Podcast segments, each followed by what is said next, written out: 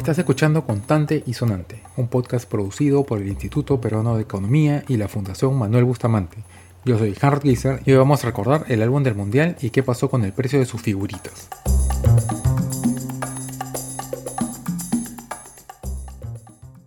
El grupo Panini es una editorial italiana fundada en 1961. Tiene liderazgo mundial en el mercado de cromos, que para nosotros es figuritas, aunque no es lo único que hace. Además del departamento de colecciones, que incluye figuritas, trading cards, etc., tiene Panini Comics, que publica historietas de Marvel y DC en países de Europa y también publica mangas y otras cosas parecidas. También tiene Panini Revistas, publica títulos relacionados a series infantiles, películas y personajes de ficción. Y también tiene Panini Books, que vende libros infantiles, cuadernos para colorear, entre otras cosas. Pero aquí definitivamente en el Perú será recordado por más gente como la que nos presentó el álbum del Mundial de Rusia 2018. No sé si se acuerdan, pero en su momento fue una fiebre. Mucha gente estaba corriendo de un lado para otro buscando las figuritas que le faltaban, tratando de conseguir el álbum para completarlo. Había gente que compraba figuritas al por mayor y después las vendía.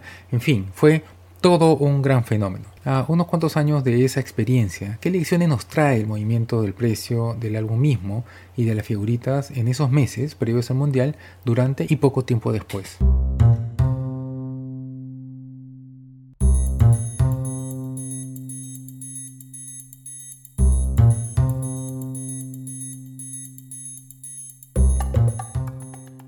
Eh, recuerdo que había un mercado atrás del mercado de polvos rosados, este, en una galería más chica, pero que había que preguntar por no sé dónde, y ahí tenían la caja donde venían los 100 sobres. Sandro Meirata, editor digital en el BIP. Yo veía a los chiquitos que iban con sus papás, ¿no? Y, iban con, el, con la hojita llena de los números y empezaban ahí a tachar, o también hasta la noche también, ¿ah? O sea, llegaban las, este, las parejas, ¿no?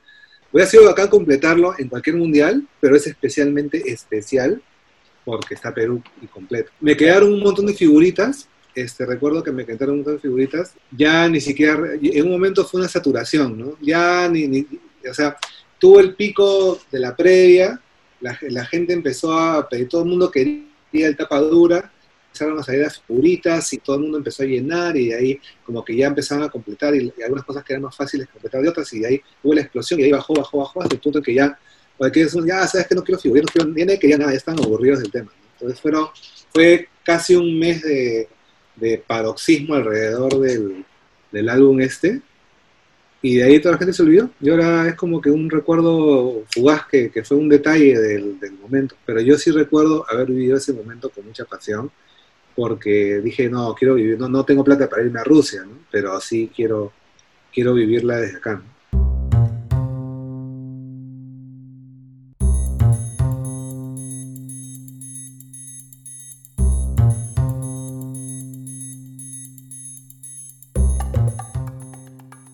Para el Mundial de 2002, Panini hizo su ingreso fuerte al mercado peruano. Roberto Castro, director de, de Chalaca con un álbum que generó una diferenciación de producto importante porque los álbumes de Panini eran autoadhesivos. En los álbumes antiguos de Navarrete eh, había algunas figuritas, especiales o autoadhesivas, pero el álbum era esencialmente pegado con goma.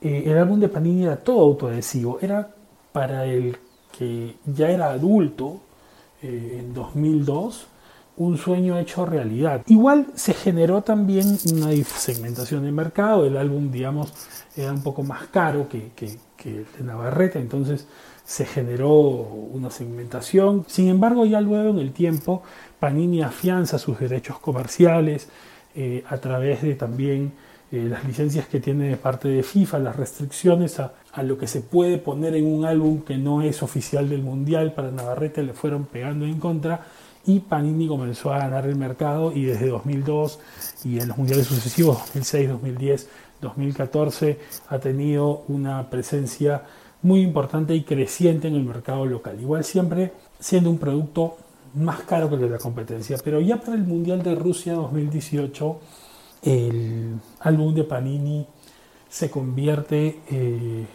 en algo absolutamente masivo, eh, deseado por todos, eh, porque estaba Perú.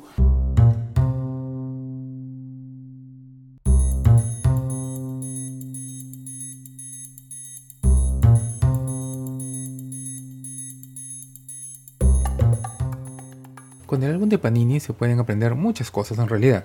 Por ejemplo, el de la disponibilidad de pago.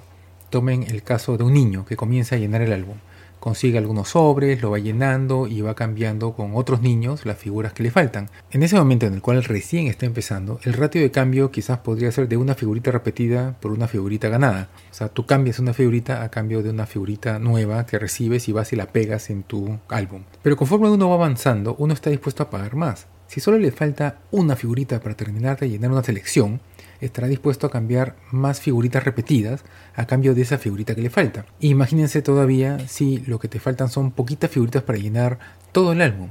Si la gente sabe que esa es la situación, va a estar dispuesta a sacarle la mugre por esas pocas figuritas que faltan. Pueden cambiar 10, 20, 30, 40 figuritas o incluso otras cosas, dinero, comida, lo que sea. En ese momento la disposición a pagar será mucho más alta. Pero hay otras cosas que se pueden explicar también a partir de este fenómeno de la luna de Panini. Por ejemplo, la ley de demanda.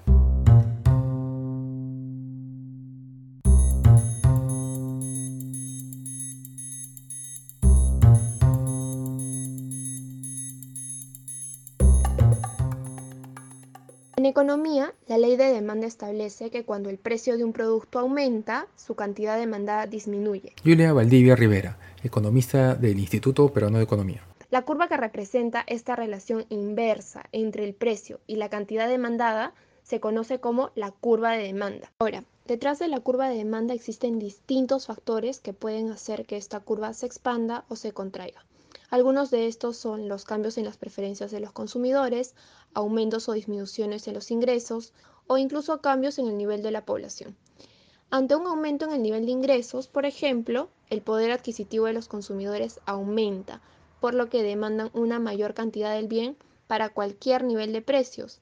Y con ello, si la cantidad ofertada del bien permanece fija, se ocasiona un incremento en el precio de equilibrio. Mientras que un aumento en su precio genera desplazamientos a lo largo de la curva de demanda, un aumento en el nivel de ingresos de los consumidores ocasionaría que la curva de demanda se expanda y eso, al intersectarse con la cantidad ofertada, generaría un incremento en el nivel de precios. En este caso, la clasificación de Perú al Mundial de Fútbol generó una expansión de la curva de demanda por las figuritas del álbum de Panini. Sus preferencias respecto a la tenencia de estos álbumes cambiaron con la clasificación de Perú al Mundial. Esto ocasionó que para el precio oficial de Panini existiera una cantidad demandada mayor a la cantidad ofertada en el mercado.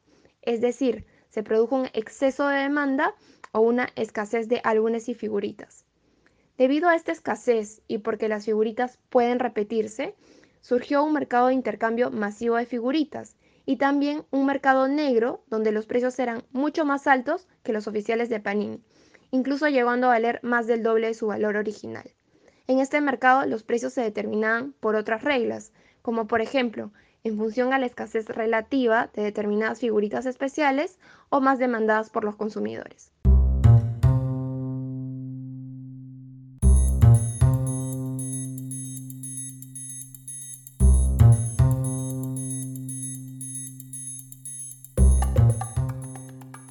Entonces lo que tenemos es un mercado que tiene una demanda. Nosotros los coleccionistas tenemos una relación entre cuánto vamos a consumir sobre la base de cuánto está el precio. Y este mercado también tiene una oferta, que es Panini, que está importando álbumes y figuritas al Perú a través de un representante oficial. Todos sabían que la demanda iba a crecer, eso no era ninguna novedad. Esto haría que las ventas en el Perú del álbum y las figuritas crecieran. Pero parece que ese incremento fue subestimado. La demanda fue mucho mayor y la oferta creció, pero no tanto como para cubrir ese incremento en la demanda. Entonces se dio lo que en economía se llama escasez. La cantidad ofertada no alcanzaba a la cantidad demandada. En un mercado no regulado y competitivo, esto se corrige a través de un incremento en el precio qué es lo que efectivamente sucedió. Al, ser más escasos los álbumes y las figuritas, y al haber mucha gente dispuesta a conseguirlos, el precio de estos productos creció, de tal manera que la gente estuvo dispuesta a comprarlos un poco menos, porque ante un incremento en el precio, la cantidad demandada se reduce. A veces una situación como esta también se regula a través de la aparición de un mercado negro. En el caso de la figurita de Panini aparecieron falsificaciones, por ejemplo, productos similares pero de menor calidad. Y todo este fenómeno empieza a caer en el momento en el cual la selección peruana sale del, del Mundial por haber perdido un partido en especial.